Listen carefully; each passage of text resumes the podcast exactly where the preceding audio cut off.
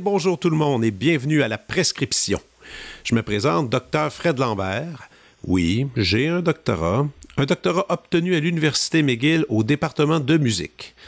Euh, si vous êtes ici pour des conseils médicaux concernant votre santé physique, alors je vous invite à quitter cette émission sur le champ. Ou peut-être encore rester un peu et ainsi me laisser une chance pour vous expliquer mon projet. Je suis l'altiste du Quatuor Molinari et en tant que musicien, j'ai l'immense chance de côtoyer ou de croiser des gens passionnés de plusieurs milieux, allant de la musique classique, trad, pop, danse contemporaine, art visuel, littérature, cinéma, humour. Euh, bref, je, je travaille souvent avec des artistes multidisciplinaires, créatifs, talentueux, et c'est une occasion pour moi de reprendre contact avec eux, de discuter. Ce sera donc de la longue conversation un ou une invité par semaine et tous les invités qui viendront ici auront le temps d'aller en détail soit sur leur processus de création ou encore pour jaser de ce qu'ils aiment, de ce qu'ils font. Il n'y aura aucune limite de temps. À la fin de ces conversations, nous allons jamais, moi et l'invité, une prescription. Et eh oui, c'est le titre du podcast. Il fallait bien un concept, hein? Et euh, l'invité va proposer une suggestion culturelle, un livre, un disque, un spectacle, un film, et suite à ça, je vais répondre à mon tour à une suggestion et ainsi de suite. Environ 5 à 6 suggestions par semaine. Il y aura des trucs d'actualité, mais pas nécessairement. J'ai surtout envie que les gens parlent avec leur cœur de projets et d'œuvres qui les passionnent. Donc, tous les lundis matins, dès 9h, un nouvel épisode sera disponible, l'émission, mais aussi sur Google Podcasts, Apple Podcasts, iTunes et aussi Spotify.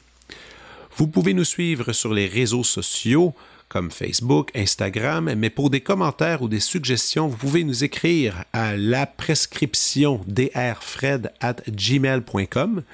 Et pour l'instant, le contenu sera seulement audio et éventuellement, si tout va bien, peut-être allons-nous atterrir sur YouTube. À suivre. Alors, c'était pour la présentation. Est-ce que vous êtes prêts? Pour ce premier épisode, voici mon premier invité, le pianiste Charles Richard Hamelin.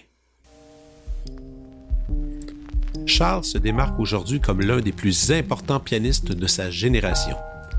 Il est lauréat de la médaille d'argent et du prix Christian Zimmermann lors du concours international de piano Frédéric Chopin à Varsovie en 2015. Sur disque, on doit à Charles huit albums, tous parus sous étiquette Analecta. Plus récemment paraissait la conclusion de son intégrale des sonates pour violon et piano de Beethoven avec le violon solo de l'OSM Andrew One, ainsi qu'un nouveau récital Chopin présentant les 24 préludes. Nous avons chasé de tournées, de compétitions, de stress, de préparation, mais aussi de ses futurs projets. Voici mon entretien avec Charles Richard Hamelin.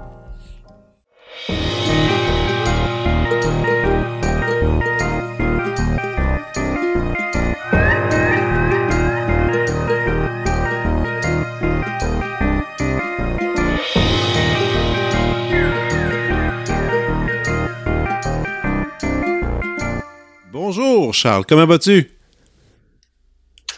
Oui Fred, ça va bien toi? Pas pire, pas pire, t'es où en ce moment là? Là, j'étais à Ithaca, New York. Je vais faire un masterclass pour récital euh, au collège ici. Wow, OK. Puis c'est comme euh, une, genre de fin de tournée ou euh, qu'est-ce que c'est exactement tout ça? Ben, en fait, je remplace Yanina Falkoska qui était supposée venir, puis elle a annulé sa tournée là, à cause des trucs d'annulation avec le COVID. Mon agent m'a proposé, on a la même agence, puis mon agence m'a proposé à cette série-là ici. Puis ils ont voulu. C'est super. Puis euh, je suis en petite tournée. Ben, je fais des, beaucoup de in and out ces temps-ci. J'étais euh, juste avant, j'étais à Kitchener-Waterloo. Je faisais le, concerto numéro 5 de Beethoven là-bas avec euh, cet orchestre-là. puis André Ferrer, le super chef québécois-roumain. Puis quoi sinon après ça je m'en vais à Bacon New York et aussi dans Upstate New York comme peut-être une heure au nord de la ville il y a une autre série là, qui c'est un récital qui est prévu depuis longtemps. Puis après, je m'en retourne, puis là, je repars. J'ai beaucoup de. C'est ça. C'est le fun. Il n'y a pas d'activité. Ça fait longtemps que ça n'a pas été comme ça. Mais c'est ça, parce que c'est. N'empêche que cette euh, pandémie-là t'aura affecté beaucoup. Tu avais une assez grosse liste de concerts qui s'en venaient. Tout ça a été arrêté. Donc là, tu as dû. Probablement que tu as travaillé plein de répertoires à la maison. Mais en fait, ce que je voulais qu'on parle un peu, c'est ce qui est drôle avec la, pandémie, c'est qu'un musicien, c'est déjà une vie de pandémie. On est toujours tout seul en train de pratiquer avec notre, instrument, prendre du répertoire. Et je pensais à toi l'autre jour parce que, bon, tu viens de Joliette, on de la même, on vient de la même place musicalement, mais toute ton expérience de Joliette est quand même très différente de la mienne parce que moi quand j'ai fait du quand j'ai commencé le violon à Joliette c'était pour pouvoir faire de l'orchestre parce que j'étais un gars de gang puis je suis encore un gars de gang je veux dire je suis toujours avec mon quatuor à cordes je fais de la tournée avec avec un groupe, avec un band. Puis, euh, puis des fois, tu sais, ça tente pas d'aller sur scène, mais il y a toujours quelqu'un qui va te donner un peu l'énergie pour le faire, tout ça. Mais toi, c'est vraiment une vie. Je pensais à ça, je me dis, c'est fou quand même ta vie parce que c'est toujours seul. Tu pratiques seul, tu pars en tournée seul. Mais est-ce que ça est-ce que tu trouves ça difficile? Je me posais la question. Ben, c'est une bonne question. Euh, ça varie un peu euh, tout le temps. Je veux dire, oui, euh, c'est long des fois, longtemps. Ça dépend des, fois. Mais je dirais que les fois que je peux tourner justement avec, quand je fais des tournées avec, par exemple, Andrew Wan, un violoniste, tellement plus fun tout d'un coup d'être avec quelqu'un ou quand je fais des euh, concerts l'été, souvent, avant la pandémie, mais après le concours Chopin, les étés que j'avais, je faisais beaucoup, beaucoup de voyages en Asie et en Europe. l'été, ma blonde me suivait souvent. OK, ça c'est cool. On peut mélanger concerts, vacances, c'est super. Mais disons que la norme, c'est moi tout seul tout le temps. Puis oui, c'est difficile parce que je me rappelle très bien des souvenirs comme euh, d'avoir des concerts délirants, là, jouer à Suntory Hall à Tokyo avec 2000 quelques personnes. Puis euh, un gros succès, là, signer les disques, tout ça. Puis là, après, ben, je reviens tout seul dans la chambre d'hôtel, puis euh, ouais. je sur YouTube. Puis, euh, là, j'attends. c'est juste... Fait que oui, il faut, faut, faut, savoir euh, s'auto-suffire, disons. Puis disons que je suis assez. On, va, on, va, en parler plus tard, mais tu sais, je suis tellement mordu d'un paquet d'affaires, de podcasts, de, films, de séries, que genre, je ne vais jamais vraiment m'ennuyer complètement. Ah oui. Je peux toujours consommer. Il y a toujours des trucs que j'ai pas vus, toujours des, des pièces que j'ai pas entendues, j'ai pas étudiées. Des fois, j'aime juste ça, écouter des pièces que je connais pas avec la partition. Ça aussi, ça peut être une activité le fun euh, quand ah, tu dois attendre dans un aéroport. Mais ça, c'est une question que je me suis posée dans ton dans ta dans ta ta préparation artistique. Parce que toutes sortes de musiciens, tu vois, mettons, je vais prendre un exemple. Moi, je suis du genre, euh, avec Molinari, bon, on joue beaucoup de musique contemporaine. Bon, des fois, les, enregistrements de tunes qu'on fait n'existent pas. Alors, il faut vraiment que je me base sur le répète, bon, sur le, score, puis tout se passe. Mais, et, mais en même temps, comme mon, mon partenaire de jeu, euh, Antoine, qui est le deuxième violon, lui, même s'il existe un enregistrement, il refuse. Il veut pas l'écouter. Il veut pas être influencé. Il veut rien savoir de ça. Puis, il va, il va le pratiquer, il va apprendre sa partition, la partition des autres, il va arriver à la première répétition, puis il va découvrir la pièce, puis c'est comme ça c'est comme ça qu'il aborde tout en fait même même en même temps des fois on avait des trucs euh, avec l'orchestre de Laval il va une symphonie de Mozart peut-être plus euh, obscure il veut pas l'écouter puis ça je trouve ça ah ouais c'est un, ben, une autre approche puis je me suis dit que pour toi qui justement tu fais du solo peut-être c'est un peu dangereux ce truc-là d'aller écouter d'autres versions parce que tu te laisses influencer par des idées ou tu es capable de faire abstraction de ça, juste d'aller écouter harmoniquement qu'est-ce qui s'offre ou, ou au contraire, tu en écoutes plein puis tu vas voler une petite idée là, puis une autre là, puis tu fais ta propre, ta propre chose? Ben, moi, je pense que c'est le B. Là. Je pense que je pense que c'est vraiment important d'être au courant de ce qui a été fait dans l'histoire. Je vous ai du Beethoven en 2022, c'est pas pareil qu'en 1922. Là non, c'est différent. Oui, la partition, c'est la partition, c'est hyper important.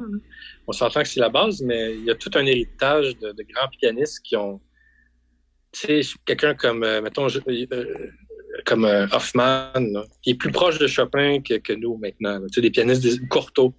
Il est plus proche de, Chopin que, que nous autres aujourd'hui. Tu sais. Fait que de, de, juste penser que toi seul et, et la partition, c'est suffisant. Moi, je, dire, c'est des ressources incroyables qu'on a d'écouter ça. Puis surtout à, l'époque, il y avait des. Avant la globalisation, si on veut, il y avait des écoles de jeu vraiment distinctes puis euh, caractéristiques, tu sais. Euh, une école française, une école russe, américaine, tu sais. Peu importe. Ben, ça dépend du répertoire, mais, mais là, aujourd'hui, c'est tout mêlé. Je veux dire, les Coréens étudient à Juilliard, les Américains sont à Nov. c'est ça, c'est comme un. Ce qui, ce qui, est, ce qui est pas une mauvaise chose, nécessairement, mais je pense que. Oui, moi, absolument, mes élèves, puis moi, je dis, quand j'étudie une pièce, euh, je fais un survol, surtout avec le streaming puis YouTube. Maintenant, on a comme accès à tout ce qui a été fait, presque. Fait que oui, je fais toujours un survol. Tu sais, j'écoute pas au complet, complet, mais des fois, ça peut juste être la première phrase d'un concerto ou euh, quelque chose juste pour me donner, ah, c'est comme ça qu'il approche, c'est comme ça. Puis toutes les, différentes façons de faire. Puis ça, ça va m'influencer, mais de toute façon, euh, j'essaierais de copier Horowitz, je n'aurais jamais comme lui. mais moi, juste euh, se laisser. mais j'avais cette, réflexion-là, surtout avec le projet que tu fais avec Andrew Wan, celui de faire toutes les sonates de Beethoven moi, j'arrête pas de me dire que si j'avais à faire ça, je serais terrifié. Étant donné parce que j'ai tellement d'admiration pour certaines versions, mais en même temps, faut que c'est ça. Il faut que tu sois capable de t'éloigner de ça et de faire, OK, ma signature, ça va être ça, le son qu'on va, le truc qu'on va essayer, puis c'est de, finalement t'enfermer un peu dans ta, dans, dans, une certaine bulle, en fait, musicalement, qu'il faut que, que tu fasses. Mais moi, je, je sais pas, des fois, j'ai, des fois, je pense que je trouve ça étourdissant, mais, mais en même temps, c'est vrai qu'on peut essayer de s'inspirer de la bonne façon, puis de voir les écoles et tout ça, mais je sais pas. En tout cas, je trouve ça, je trouve ça, je trouve ça cool quand même que tu puisses garder l'œil, ben, l'oreille ouverte sur les autres, puis réussir à, te définir malgré tout. C'est pas, en tout cas, je trouve que c'est pas ouais, évident. puis les quatre balades, ça a tellement été joué. Fait que oui, quand t'enregistres ça, tu.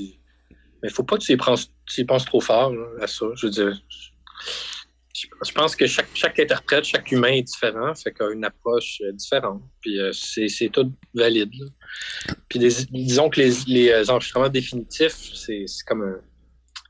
Je sais pas si c'est un cliché, là, où il y en mais mais je dirais pas qu'il y en a. C'est pas. C'est pas euh, set in stone, comme on dit. Là, non, ces choses-là, ça change. Les goûts changent avec le, le, temps. Puis pour justement les 10 sonates de violon de Beethoven qu'on a fait, je trouvais que justement en faisant ce survol, on était surpris à quel point il n'y a pas beaucoup d'intégrales qui étaient si convaincantes. Puis nous, nos préférés, c'était celles des années 60-70, euh, avec, disons, qualité d'enregistrement, puis un peu louche. Ouais, ouais, ouais, ouais. Je trouvais qu'avec les moyens d'aujourd'hui, puis puis je trouve beaucoup de tendance aujourd'hui, c'est d'essayer de se démarquer, puis c'est, ça devient comme, on, ça devient too much, puis ça s'écoute pas. Je trouve des fois, c'est comme vraiment dérangeant. On entend les interprètes avant Beethoven. là, je trouve ça le fun d'avoir une approche plus vieille école, si on veut, là, comme, Perlman, euh, mm-hmm. Ashkenazi ou euh, Ostrak, là, puis euh, euh, mais avec les moyens d'aujourd'hui, technologiques d'aujourd'hui pour capter le son faire les détecter. Oui, exactement. Puis d'avoir d'offrir quelque chose justement de très, euh, très propre, très beau, puis chaleureux, c'est un peu ça qu'on peut se permettre aujourd'hui. Ben oui, c'est ça que. Moi, c'est sûr que. Puis, puis le plus fidèle à la partition possible. Puis, il ne pouvait pas faire ça à l'époque, d'avoir, être. Euh, tout couvrir dans une Là, il y avait du montage. Des fois, le montage, il paraît énormément aussi dans des, enregistrements qu'on dit légendaires. Des fois, on entend la cote, c'est épouvantable. Ah fait que là, euh, non, c'est ça. C'est un beau projet. C'est une intégrale qui n'a pas été faite au point de vue local aussi. au Canada, ça n'a pas été fait vraiment. Non. En tout cas, pas chez nos deux étiquettes euh, principales. Non. je trouve ça vraiment le fun à, faire. je suis content d'avoir fini. Ah oui, donc c'est OK, c'est terminé, c'est tout cané. il reste juste à sortir encore. Quoi, il reste un volume? Non, c'est ça. C'est sorti. Ah, le dernier volume est euh, sorti. OK, OK, OK. Le troisième il était sorti, je pense, à l'été passé ou à l'automne, comme ça. Ah, c'est cool.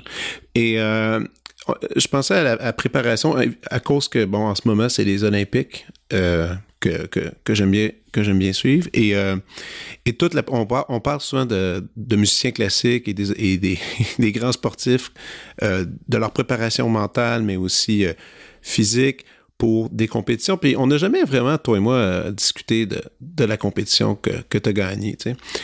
Et euh, j'étais curieux de savoir comment, comment tu y allais avec ça. Parce que quand tu as joué, on, on, a tous, on a tous suivi euh, cet événement-là, je me disais, tu avais l'air tellement relax. Ça avait l'air naturel, tout ça. Je me disais, est-ce que que tu étais du genre à avoir pratiqué toujours le même genre de phrasé d'une façon tellement répétitive, maladive, que tu aurais pu être malade, euh, puis tu aurais pu aller sur scène, puis ça aurait été exactement pareil comme si, ou tu te laisses des fois, même pour des événements majeurs comme ça, une de la manœuvre pour capter un moment puis faire quelque chose que tu ferais pas nécessairement? C'est ça que je me demandais. Tu sais, comme, parce que par rapport aux Olympiques, eux, ils vont répéter, répéter, répéter un mouvement de la même façon, de la même façon pour que le jour J, tout se passe parfaitement. Est-ce que c'est un peu comme ça que tu faisais ou autre chose? Ben, je dirais que c'est comme les deux en même temps parce que il fallait du genre de surpréparation pour que, justement, avec si le stress arrivait, si je n'étais pas du tout concentré, euh, je sois capable de continuer et pas faire de, d'erreurs majeures, trop majeures. Fait que c'est comme un genre de, d'état de, préparation que malheureusement aujourd'hui je peux pas je peux pas avoir. Tu sais. je peux pas passer euh, un, an de ma vie sur le même programme avant, avant un concert. tu sais. Toutes sortes de programmes avec lesquels je jongle. tu sais.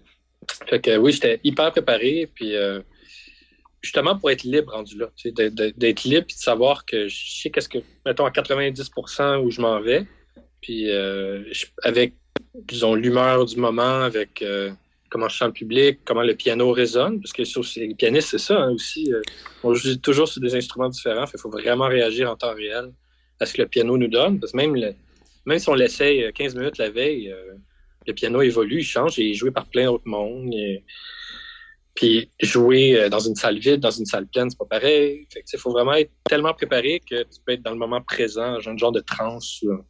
C'est comme ça que j'arrive à l'expliquer, genre de transe que tu es vraiment, vraiment à 100% dans le moment présent. Si tu regardes pas en arrière les conneries que tu as faites, tu t'anticipes pas les bouts difficiles, tu es vraiment comme pile en même temps de ça en même temps que l'histoire que tu racontes, en même temps que la pièce. Puis, euh, je dirais que c'est arrivé au concours, euh, pas, tout le temps, cet état-là, mais disons dans les moments clés, c'est arrivé.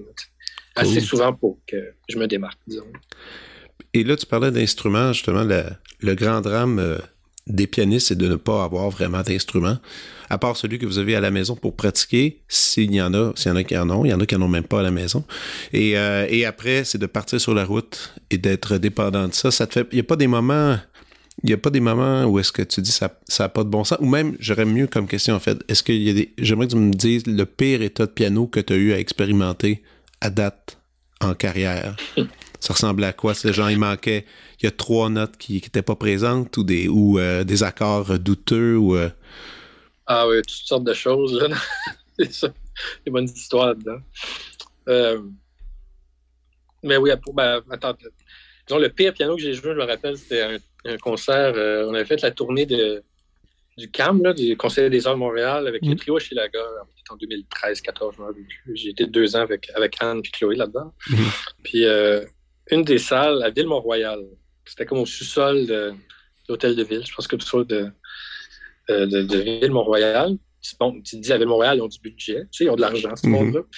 Mais au sous-sol, il y avait comme le piano qu'on m'avait donné, c'était un piano droit. Déjà, ça part mal parce que dans le rider, dans le, contrat, je pense qu'il faut que ça soit au moins un piano à queue, un baby grand, quelque chose. Mais non, c'était un piano droit. OK. Mais il était surélevé sur des immenses roulettes. Fait que les pédales arrivaient comme. Il y avait comme genre un, bon 20-30 euh, cm entre le sol et la pédale. OK. Fait que, fait que moi, il fallait que je monte mon, mon genou comme. En tout cas, c'était pas, pas grave de jouer. Puis on faisait des choses comme le trio de Ravel, ça fait une difficulté immense. Je me rappelle très bien dans le pantoum, le deuxième mouvement du trio. Genre, il y avait du faux ivoire sur le clavier. Il y avait un morceau qui avait sauté, qui avait décollé pendant que je jouais, qui sautait sur mes notes pendant que je jouais. Puis la tourneuse de page s'est mise à rire, un fou rire. Puis oh moi, je me suis mis à rire, puis c'était comme vraiment euh, un peu burlesque. Puis il n'y avait pas grand monde non plus. Mais c'était. Euh, ouais, ça, ça devait, ça devait, être le pire piano. OK. C'est quand, même, ouais. quand même pas. Ça pas souvent, quand même. c'est une bonne petite anecdote. Non, non, c'est ça. Maintenant, c'est pas mal plus. Euh, c'est plus en contrôle, évidemment. et sûrement qu'il y a des moments que tu dois arriver dans une salle, tu joues le piano, et tu fais Ah mon Dieu, si ça pouvait toujours être comme ça. L'accord, tout est parfait, le son est là, tout est bon. Mais là, ça, ça arrive, euh, je sais pas combien de fois, là, dans une carrière. Euh, ça arrive quelques fois par année, mais je dirais que ça arrive pratiquement à tous les concerts au Japon. Ah oui. que j'ai fait. Les six, ou sept tournées que j'ai faites depuis. Euh, les dernières années. Là, c'est euh, à chaque salle, chaque, peu importe t'es au pays, là, les, la qualité de, préparation des pianos, euh, c'est exceptionnel. C'est vraiment là que j'ai pogné quoi. Puis, puis au concours Chopin aussi, l'Yamaha sur lequel j'ai joué au concours Chopin, c'était vraiment un des meilleurs pianos que j'ai joué dans ma vie. Puis j'ai eu l'occasion de, dire, de jouer dessus au Japon aussi, parce qu'il est retourné au Japon après le concours. OK. C'était vraiment le fun de, de, retourner à Tokyo puis de faire un concert sur. C'est quasiment mon partner. C'était comme mon, partenaire pendant tout ce concours-là. De le ben retrouver puis faire un concert dessus, c'était vraiment. C'était vraiment un peu émouvant pour moi, pareil. Là. Parce que c'est ça, dans, il y a eu une époque, hein, avec les, comme Michelangelo, Horowitz, euh, voyageaient avec leur propre piano. Ouais, ouais. C'est ça qui peut emmener un, niveau, à, garantir un niveau à chaque fois, d'arriver avec ton instrument que, tu connais à 100% Tu as juste besoin de t'ajuster à l'acoustique, c'est un luxe. Mais non, on n'a pas ça, euh, c'est ça.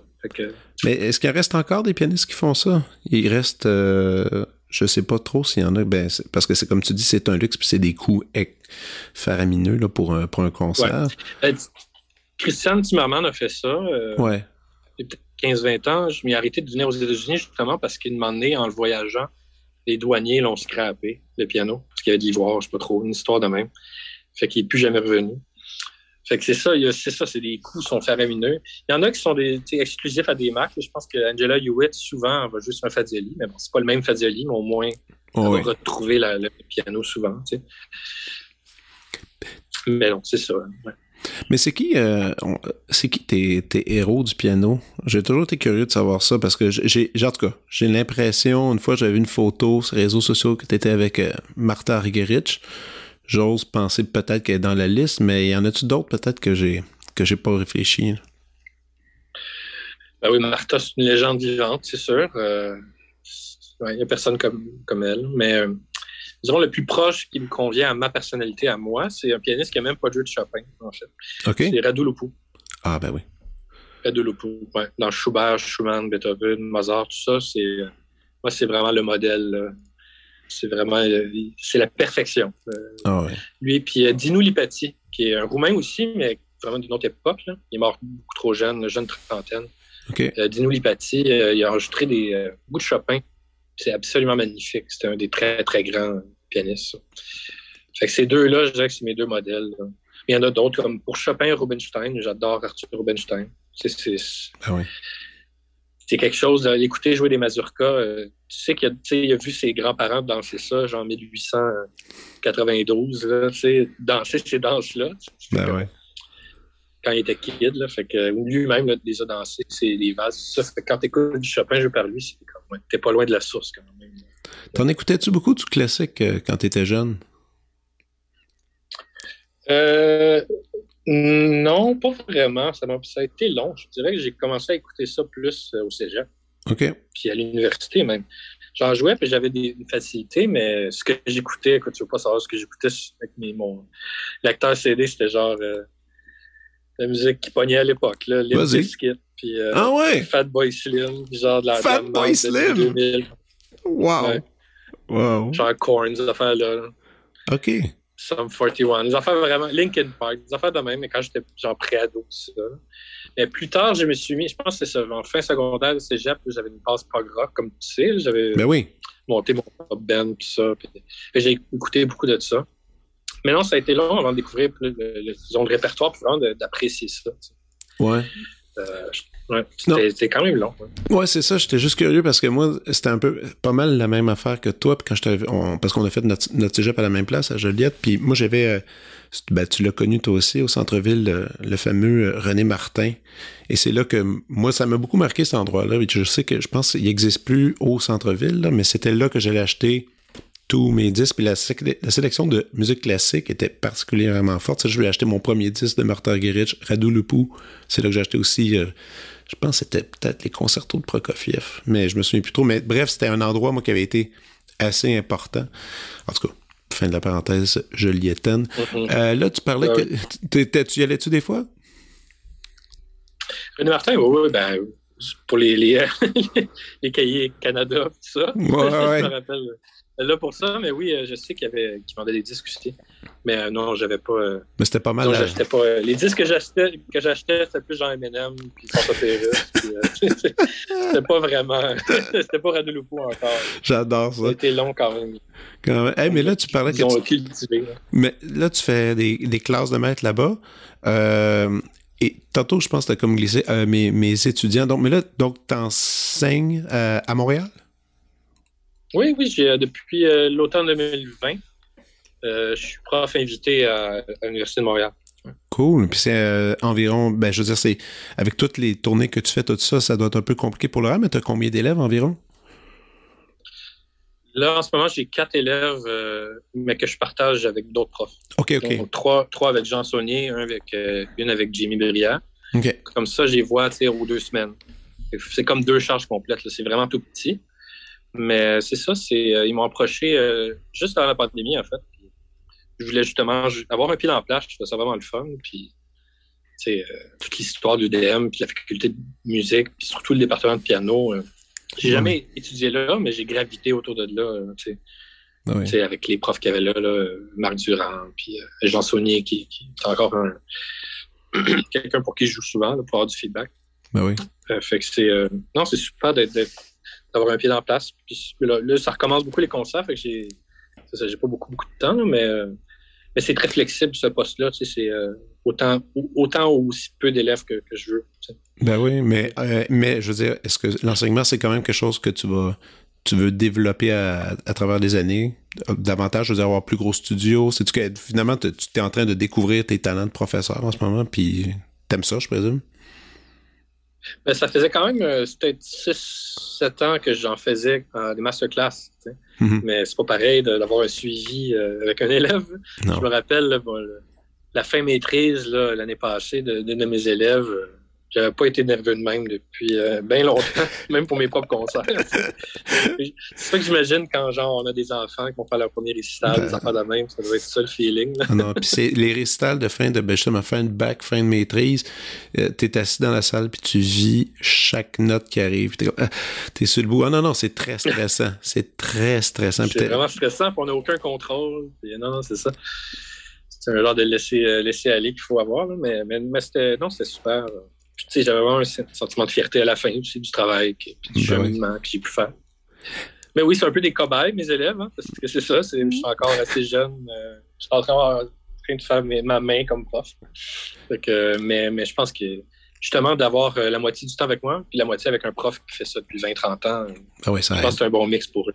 Ben oui, puis tantôt tu parlais de stress, euh, j'ai toujours été curieux là-dessus parce que honnêtement, de tout ce que j'ai entendu de toi, tout ça, comme je l'ai mentionné auparavant, dans ma tête, ça n'existe pas vraiment le stress dans ta, dans, dans ta vie. Là. On dirait à chaque fois que tu t'arrives au piano, tu es assis, ça a l'air tellement. Tout, tout, est, tout est prêt, tout est fait pour toi. Mais comment tu, dois en avoir un peu, puis comment tu le gères, ton stress? Es-tu du genre méditation, euh, je sais pas, visualisation? Qu'est-ce, comment tu abordes ça? Ben, je suis très stressé pareil. Ça paraît pas quand je joue, mais ça paraît beaucoup toute la journée avant. OK.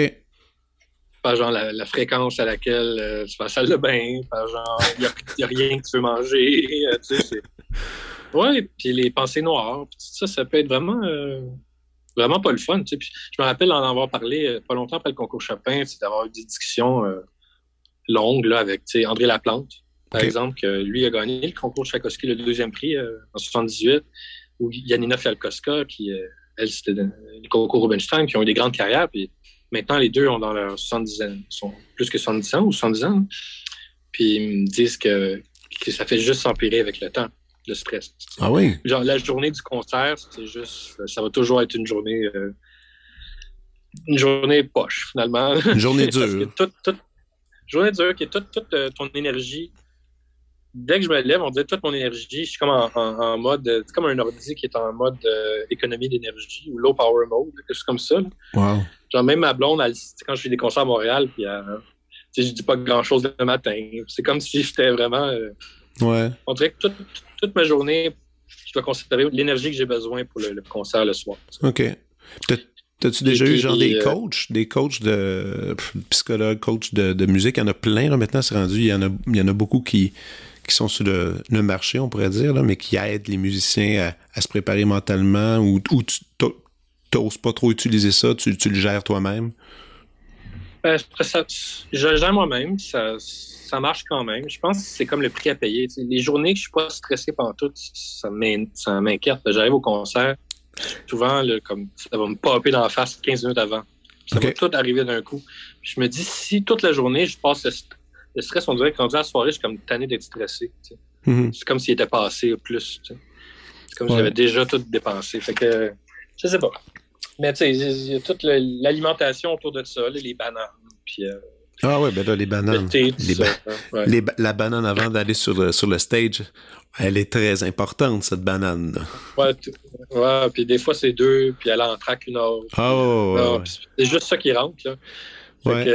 que- Ouais, moi, moi remar- dernièrement, j'ai comme remarqué que quand je suis stressé, puis justement peut-être parce que le corps se magane, puis on est, on est fatigué avec le temps, juste avant d'aller sur scène, on dirait que mon corps dit ah non, ça me tente pas, je suis fatigué. Puis c'est comme un, c'est comme un, un état là, ah non, je suis fatigué. Puis et là c'est comme là, je- là je réalise que au fond je suis stressé, c'est parce que mon corps il abandonne. Puis là il faut que mentalement je me donne un, un coup de pied là, à y aller. Puis habituellement ça marche là. Mais euh, mais t'as pas eu trop euh, d'anxiété de scène, t'en as pas fait trop en général, t'as réussi à, à contrôler ça? ben, des, des contre-performances, ça arrive. tu Puis Ouais. tu au début, du, après le concours Chopin, euh, t'es pas habitué à ce nouveau beat-là, d'avoir comme euh, traîné trois, quatre concertos, puis deux récitals, de la musique de chambre dans le même mois, des affaires de même. tu. Fait que c'est sûr que tu peux pas. Tu sais, on, on te dit quand tu étudies à l'école que n'y a pas de petits concerts, tu sais. Mais oui puis non. Tu tu peux pas pratiquer au même degré euh, chaque truc que tu vas jouer, tu sais. Fait que c'est sûr que je vais jouer avec l'OSM, euh, puis après, je vais jouer un petit récital dans une petite chapelle, euh, tu sais, en fin, fin fond du Québec. Les deux, les deux c'est important pour moi, mais je peux pas me consacrer le. J'ai pas, j'ai juste 24 heures dans une journée. Je pas non plus. Je, je pratique beaucoup, mais je pratique pas euh, 12 heures par jour non plus. Curiosité pour c'est indiscret, mais combien de temps tu pratiques, admettons, avec le piano là, seulement, là, sans, sans écouter les partitions, sans mettre du temps, mais parce que je considère quand même passer du temps avec la partition puis des, écouter des enregistrements, ça fait aussi partie de la pratique, là, je considère. Mais avec le piano tout seul, c'est quoi à peu près une moyenne pour, pour tout ce que tu fais comme projet? Ben, je dis toujours entre 0 et 8, mettons. OK. Parce que, mettons, y a- exemple, hier, je voyageais toute la journée, j'ai visité escale, puis bon, pas de show au piano hier. Aujourd'hui, j'ai pu toucher au piano, que j'ai fait euh, environ 5 heures, peut-être, OK, quand même. pour me rattraper, justement, j'ai rien fait hier, tu sais. Ben ouais. j'ai plein d'autres affaires à ramener, fait que, fait que je dirais qu'en moyenne, là, mettons, euh, entre 4 et 5 heures, c'est une bonne journée, là. 4 et 5 heures. Wow. C'est quand même. euh, C'est beaucoup, hein, je sais que ça, mais ça passe vite, là, quand, que quand tu dis au nombre de pièces qu'il faut que je joue, juste, je parle même pas des pratiquer, juste les jouer une fois. Juste jouer ce qu'il faut que je joue. Ben oui. Euh, aujourd'hui, j'ai un récital de 80 minutes. J'ai un concerto que j'ai eu besoin de pratiquer, puis j'ai eu euh, tu sais, ça fait des juste les jouer sans même les pratiquer, ça prend deux heures, sais. Ben non, Quand il les pratiquer, puis il est intelligent, faut pas juste jouer puis ben non, rouler, rouler. espérer le mieux. Ben non. C'est ça, tu sais. Wow. Fait que c'est ça, c'est du gros stock. Fait que ça prend ça prend ce temps-là. Mais en même temps, c'est ma job. Ben ouais, c'est ça. des gens qui aimeraient bien ça, juste, juste à, à la job 4-5 heures une journée. Ouais, c'est ça. Puis là, les, les futurs projets, est-ce que est-ce que tu peux en parler un peu? Y a-tu des y a-tu un, un nouveau compositeur ou une nouvelle compositrice que tu vas explorer ou des nouvelles collaborations qui se trament un peu? Oui, toutes sortes de choses. J'ai fait un programme vraiment le fun euh, juste avant les, les fêtes avec Myriam Leblanc, soprano, Oui. qui fait beaucoup de baroque, mais qui... euh, j'ai découvert ces pièces-là de Mettner, Nicolas Mettner, OK? c'est un russe que j'aime beaucoup. Puis il écrit surtout pour piano. Puis il écrit deux pièces magnifiques qui s'appellent Suite vocalise, Sonate vocalise. OK? Fait que c'est comme les pièces où, euh, par exemple, la sonate vocalise, c'est comme un premier mouvement de sonate très développé, environ 12 minutes, mais il traite la voix euh, comme une flûte ou un violon. Ça suit tous les, euh, les principes d'une forme sonate, mais avec des vocalises de soprano. Wow. Fait que ça fait vraiment un mood vraiment unique, là, puis c'est magnifique. Puis euh, la musique de maintenant, j'avais découvert ça avec euh, Marc-André Hamelin, hein, Mhm. qui bon, je peux le rappeler, qui est pas dans, on n'a pas de lien de parenté, mais je suis un, un immense fan, puis toujours très, euh, très fin avec moi. là, puis, euh, mais c'est ça, ces pièces-là, ils les avaient pas, ils avaient pas jouées, je pense. Puis, euh, puis c'est ça, j'ai découvert ça, on a fait ça à Bourgie, puis j'ai fait un peu de solo. Fait que je pense qu'on va peut-être essayer d'en- d'enregistrer ça un jour, ce serait le fun. Ah. Mais oui, euh, sinon, j'ai des projets comme les sonates de Schumann avec Andrew. On va enregistrer ça. On a fait les Beethoven, puis on va jouer en concert, puis enregistrer les trois de Schumann. je fais un disque de musique française solo aussi, bien à l'automne. Puis euh, peut-être plus de concerto de Mozart aussi. Euh, un disque avec les violons, fait que ça serait le fun. Peut-être qu'il va y avoir une suite à ça. Il y a des beaux projets de disques puis de, de concerts. Ben là, beaucoup de reports d'annulation. Tu sais, J'avais une tournée euh, au Japon puis en Corée qui a été reportée trois fois, je pense. Wow. Là, la dernière fois, là, elle est reportée en novembre-décembre cette année. Fait qu'on J'espère vraiment que ça va arriver. Puis euh, un autre concert, j'ai j'ai eu euh, en juillet 2020, j'avais mes débuts à Wigmore Hall. OK. T'as déjà joué Wigmore?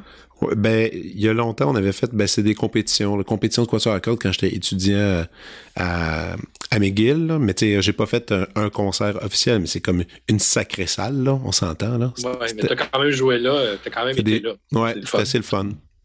Mais là, tu vas, c'est c'est un récital, C'est- c'est un récital solo, musique de chambre que tu allais faire là-bas?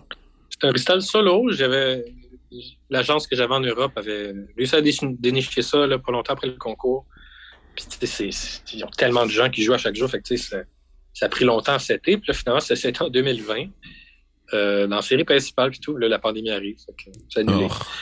Puis là, ça a été reporté maintenant, mais c'est en ju- c'est comme en juin ou juillet 2024. Ah, OK, OK, ça, ça va venir.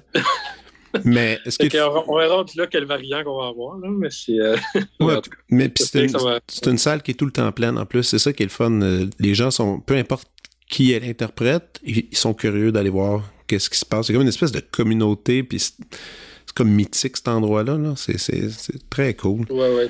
Ça, pour, la, pour un récital de piano, je pense que beaucoup de gens ont dit que c'est pas mal. euh, Ouais. Ils ont un piano incroyable. Puis la, la salle aussi, c'est quoi, 500 places max, je pense? chose Ouais, non, c'est ça, c'est à pas- de taille. Exact, c'est pas trop gros. C'est, c'est, puis c'est, c'est vieillot, c'est beau. Tu rentres, puis c'est. Il y, a pas encore un son qui a été émis, puis t'es déjà un petit peu euh, impressionné slash intimidé. Là. Donc, euh, en tout cas, Ouais, je ouais, présume, je présume que. Que ça doit être stressant. Ouais, ce jour-là, tu vas, tu vas vivre, tu vas voir ta petite cadence euh, de, de, de stress qui va, qui va s'installer. Excellent.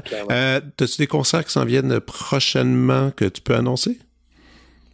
Oui, ben ça paraît quand, ça? euh, Ça va là? paraître. Ah, la semaine prochaine, t'es le premier épisode en ce moment de, de bon, ce ben oui, je vais en podcast. parler. euh, c'est le, le 2 et euh, le 2 et 3 mars.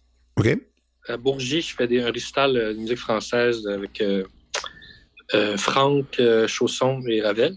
Excellent. Pas de Chopin, qui est quand même rare pour moi. J'espère que les gens vont quand même venir. Mais je comprends que c'est ça. Ces temps-ci, les gens ont perdu un peu leur habitude, mais, mais vraiment, je- j'espère qu'ils vont, qu'ils vont venir parce que c'est vraiment un beau programme avec euh, le tombeau de Couperin. hein, je pense que c'est une des plus belles pièces de la Ben ville. oui. là. Puis je, je- je termine avec ça. C'est vraiment le fun. Euh, sinon, j'en ai, ai d'autres. Euh, je je me suis même pas préparé, excuse-moi. Ah non, je ferai un petit montage. Ben oui. Ben, je joue à Ottawa le, le, 20 euh, le 22 euh, février. Ça, peut-être, va peut-être sortir le 22, ton truc, mais avec, avec Andrew. Excellent. Sinon, j'ai des concerts à Sept-Îles et à Bécomo, 5 et 6 mars. Oui, on Wow. va là. Puis euh, sinon, un concert à Montréal bientôt, c'est avec Imuzici, le 24 mars. On Ok. fait le premier concerto de, de Shostakovich avec euh, Stéphane Beaulac à trompette. Wow. C'est, c'est c'est la première fois que tu le fais, celui-là? Oui, la première fois, oui. Cool. C'est euh, stock, ça, c'est rock'n'roll. Oh, ouais, ça groove. Ça groove. Ça va être le fun. Ah, excellent. Ouais. Ah, ben, merci. Écoute, cher ami, on va aller à la prescription.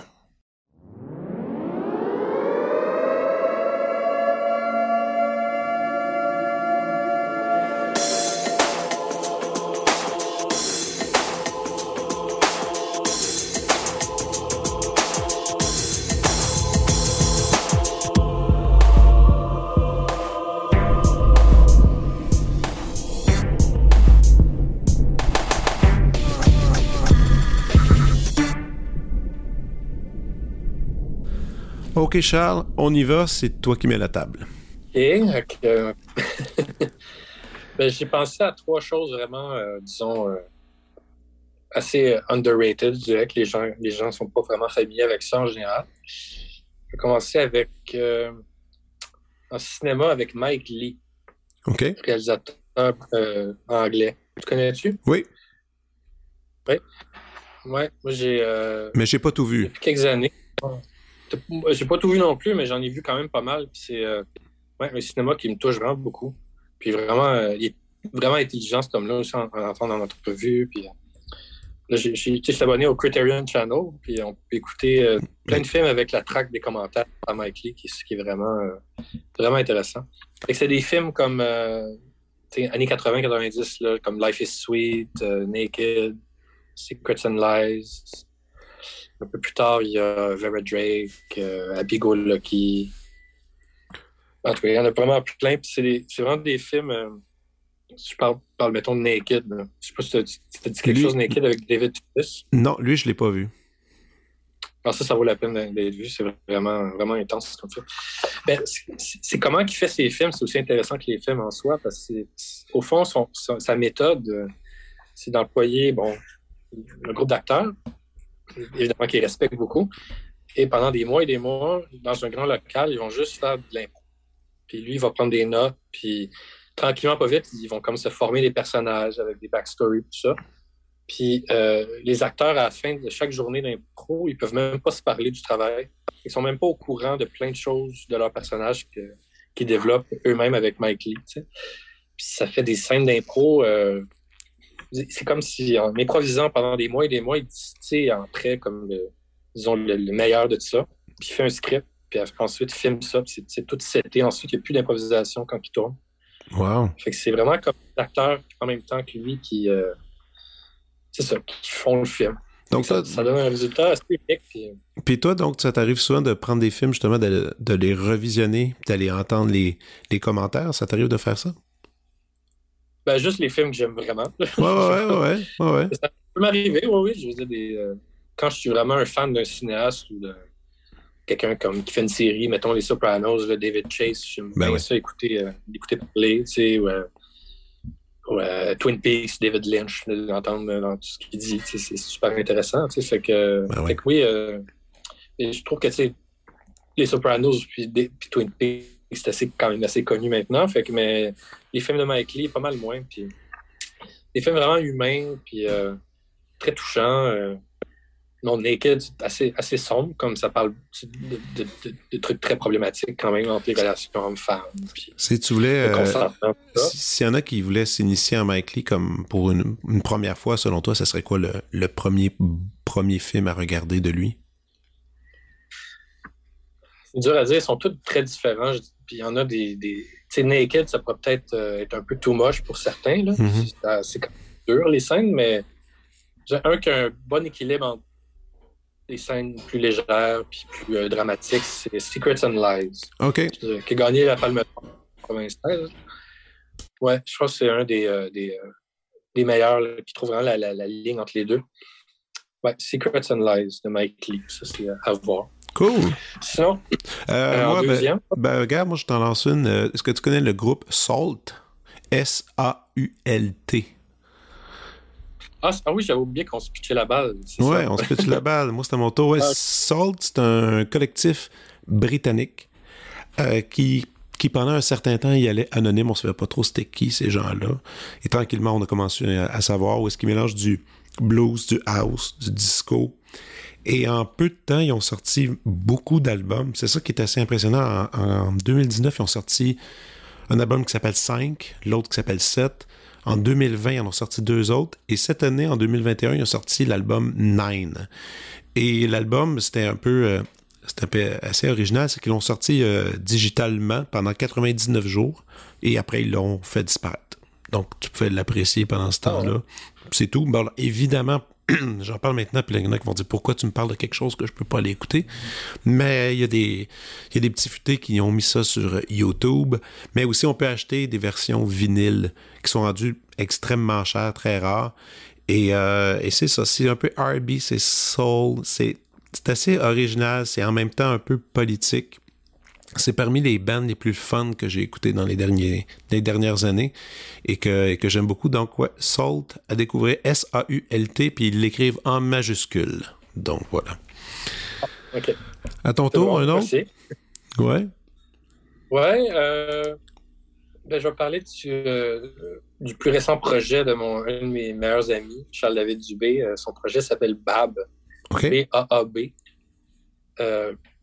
Avec sa blonde euh, qui chante, puis euh, au drum euh, Libernacci. C'est des musiciens vraiment exceptionnel. C'est mes meilleurs amis, il faut dire. Je fais une petite plug, mais c'est vraiment. tu sais, j'ai fait beaucoup de musique quand j'étais à McGill puis à l'université, beaucoup de musique pop alternative, indie. J'ai fait du clavier avec lui pendant plein de projets. Pendant longtemps, ça s'appelait le Havre. il y a eu d'autres sortes d'autres incarnations, mais tu sais, c'est des, des, bons souvenirs que j'ai dans ma vie quand je, je faisais quasiment à part égale euh, du synthé dans des bands que, du, classique. c'est un peu plus tard avec les concours puis ce succès-là que j'avais plus de temps pour, euh, pour ça. je me rappelle très bien d'avoir fait des, gigs au divan orange, au feu, feu divan, orange, qui est des brumes, puis tout ça. Puis tout cet univers-là de, faire de la musique avec une bière à côté, puis devant des gens de ton âge, de la jeune vingtaine, c'était comme un je suis un peu nostalgique des fois de ces, temps-là. Fait que, puis lui, c'est avec lui que je faisais tout ça. Mais là, lui, il continue de faire de la musique, euh, puis des choses, des projets hallucinants. Fait que vraiment, allez checker ça sur euh, Spotify ou peu importe, l'Apple Music. Là. Peut-être pas Spotify à cause de Joe Rogan. Moi, je, trouve que. Mais c'est quoi? Peux-tu répéter le titre complet du projet, s'il te plaît? C'est B-A-A-B. OK. Parfait.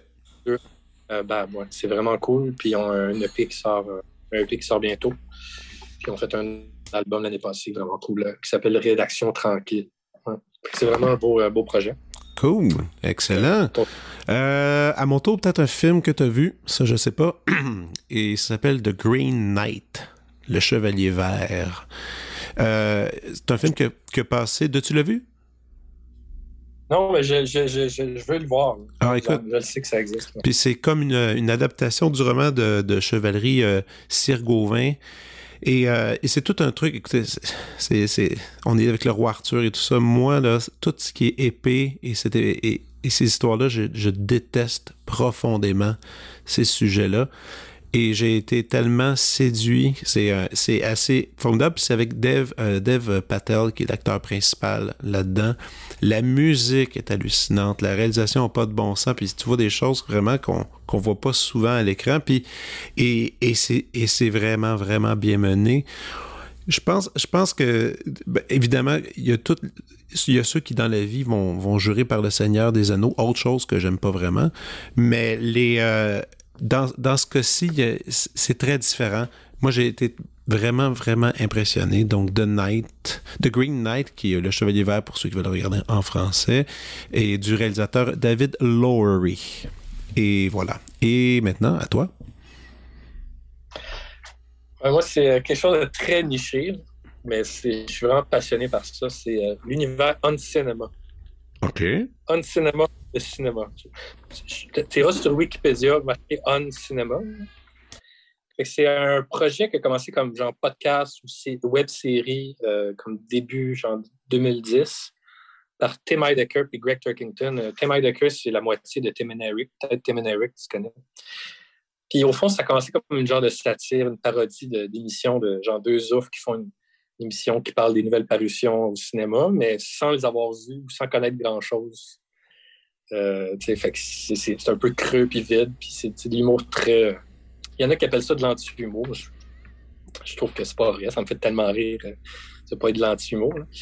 Mais c'est très, euh, c'est ça, c'est très niché. Il y en a qui ne cachent vraiment pas pourquoi c'est drôle. Moi, j'adore ça. Mais ça a commencé avec ça. Puis dix ans plus tard, ça a pris des formes. Puis ils ont fait un film. Puis ils ont même chaque personnage, donc, comme leur vie, puis leur vie personnelle, puis leur trou, ça vient s'incruster dans l'émission. Puis ils essayent à chaque fois de faire l'émission, mais il y en a un qui, a des, qui peut avoir des problèmes avec la justice, l'autre des problèmes de drogue. Puis en même temps, ils profitent pour critiquer la société américaine. Euh, sais, avec là, les, mettons la, la crypto-monnaie ces temps-ci, ils, se moquent de ça, les NFT, tout ça. avant, ça peut être le vaping ou euh, la, la, l'alt-right, tout ça. Donc, c'est absolument génial comme univers. C'est peut-être dur à catcher parce que c'est comme un. Je sais pas combien d'heures de contenu au complet. C'est peut-être quelque chose comme 300 heures là, euh, qui ont fait de podcasts, de live stream, de trucs. C'est comme immense. Mais il y a un site, euh, c'est On Cinema Timeline, que quelqu'un a tout organisé ça avec des liens, si on veut euh, y aller en ordre chronologique. mais c'est hallucinant. Ils ont même fait une année, il y avait un trial, il y avait un un pas comment t'appelles ça un trial un, un, procès un procès oui euh, Puis c'était euh, les acteurs qui jouaient dedans, c'était tout live streamé pendant cinq heures au complet. Puis tous les acteurs, c'était des anciens euh, avocats, tu sais, avec des backgrounds en, en loi, qui étaient tellement crédibles. Puis c'était fait, là, tu regardais ça, tu ne peux pas penser que c'était improvisé, c'était comme écrit ou improvisé. C'est, euh, non, ils vont vraiment très loin, les autres. Avec le, ils poussent la forme au bout. Ils ont même fait une saison complètement VR. Quand c'est à la mode, là, le VR. Puis non, non, c'est flyé. Mais encore là, j'essaie de, de, convaincre plein de gens de ah ben... génie de cette là puis ça marche pas. Mais peut-être que toi. Ouais, tu, ben, mais, euh, à vrai dire, je connais l'univers de Tim dans ses, dans ses sketchs et tout ce qu'il a fait, mais ça, absolument, euh, je connais zéro, zéro cette émission-là. Je vais regarder, c'est certain que je vais aller, je vais aller regarder ça. Est-ce que ça se peut que c'est eux autres qui ont fait une imitation justement de Joe Rogan, d'une émission, euh, d'un, ils ont fait un, faux podcast de Joe Rogan qui dure six heures de temps, mais qui, qui est juste en loop, là? C'est ça? C'est juste Tim Heidecker qui a fait ça avec deux autres gars. Ah ouais, c'est ça. OK, donc c'est pas, c'est indépendamment de, de, de, de non, tout ça. Non, mais il est génial, Tim Heidecker. Euh, il y a aussi son podcast que j'aime bien. Il y a, il a aussi fait un, stand-up special sur YouTube ouais. tu peux écouter. Qui est pas pire. Il fait, il fait juste comme des jokes poches, puis il fait un personnage de stand-up poche, là, qui est vraiment drôle. Ah, c'est cool. Écoute, moi, je, je, je, pense que ça va être une parfaite prescription pour cette semaine, euh, Charles. Merci beaucoup pour, euh, pour d'avoir pris du temps pour me jaser un peu, puis bonne fin, bonne fin de tournée, puis on se reverra à Montréal. On fera ça. Cool. Merci. À bientôt. Vous venez d'écouter La Prescription avec Dr. Fred Lambert. À l'animation, Frédéric Lambert. Réalisation, montage, recherche et bon conseil, Olivier Chamberlain. Au logo, Joël Vaudreuil. La musique, le groupe Crab. Jérôme Minière, Philippe B., Ben Chimie, Guillaume Beaulieu et Vincent Vertefeuille. Merci d'avoir été à l'écoute et à bientôt.